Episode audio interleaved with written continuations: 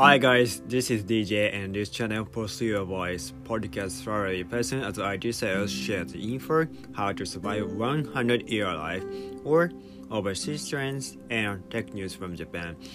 Okay, today is November 29, 2020 and how's it going everyone? Uh, in the United States, um, this today is going to be uh, Black Friday or kind of Turkey Turkey Day or after the Thanksgiving Day. Um, I hope you are doing well and then have a good great time with your family families or your partners and uh, for, uh, for me um, well uh, yesterday i went to the uh, traditional japanese restaurant with my girlfriend and then i had a great great time with her and then yeah we have a lot of conversation with um, her about the our future what is going to be what is going to be our future and uh, we we can think about the, our future and then how do we get, how do we get the money and then what's your plans about the our future and then do you have uh, how how many children do you want to have or yeah mm, blah blah blah whatever. And then yeah i had a great moment yesterday. So and i'd like to share um no i'd like to talk about the uh the standard when you make a decision. Yeah i'm going to talk about this topic in this episode. So what do you think uh the standard when you make a decision?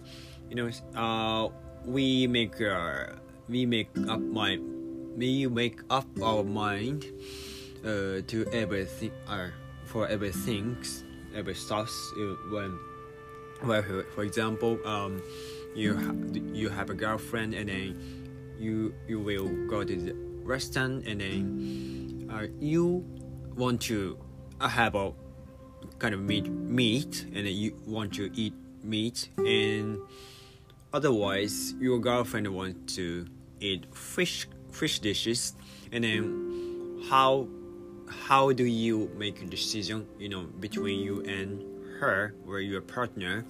And let's just think about it just a little bit.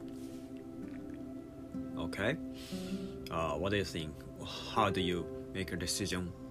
Uh, for good decision uh, which means nobody lose and nobody uh, waste their time. So mm, just it's a little bit difficult and complicated but for me uh, the standard when i make a decision is mm, what win-win situation that will be the win-win situation that's the only way to think about making a decision for me.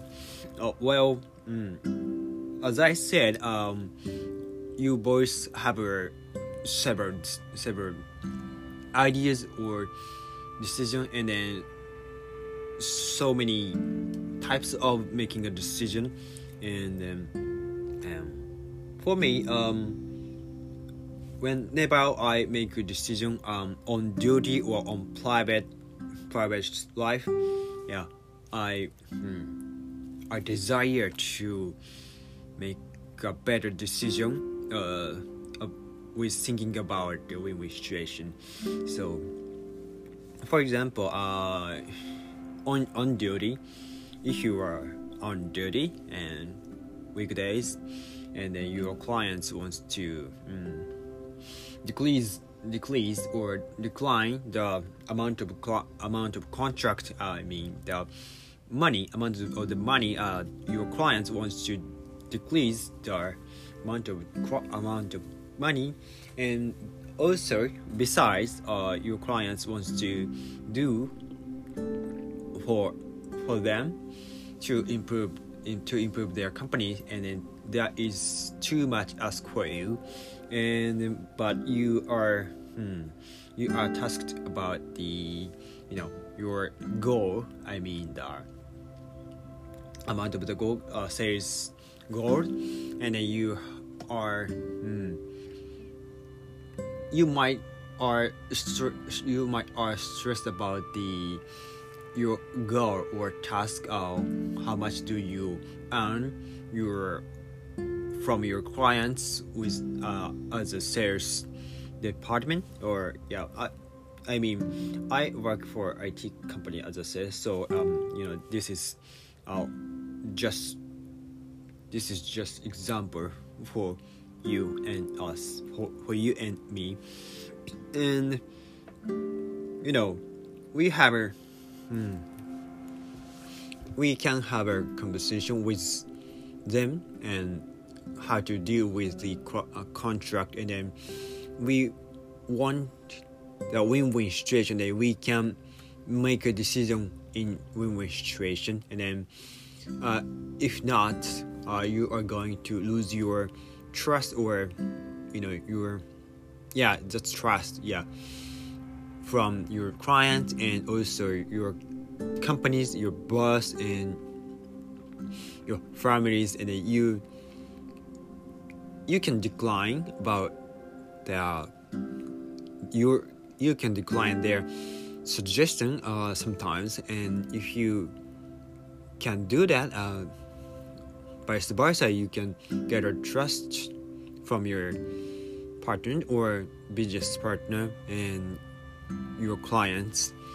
So we don't be hmm, we don't have to be mean but you have we have to be hmm, patient and trustworthy um, in sometimes. And most of people um you know for for me uh including me uh we no i love me and you love you. That's that's all um that that how it works in the world. And then you love you and i love me. And then everybody everybody thinks everybody's thinking about. So we need to compromise our think uh, how do we think about the things or stuffs. So yeah, we need to more and more discuss about the uh, when we make a decision. So yeah for, for another example in, in your private life uh, you have a girlfriend and then you um, yeah you want to go whatever um, you want to go mm, Europe, but uh, your girlfriend want to go uh, well Asia, and then you you both uh, make a you boys have to make a decision in some days. So you need to focus on what is the win-win situation for both of you. So that's a very important thing of our lives when we make a decision. So, and lastly, I'd like to talk about the uh, decision. Um, when you make a decision once, uh, you are not going to never um, lose your decision. I mean, hmm, you are pers- you uh, always be persistent of your decision always.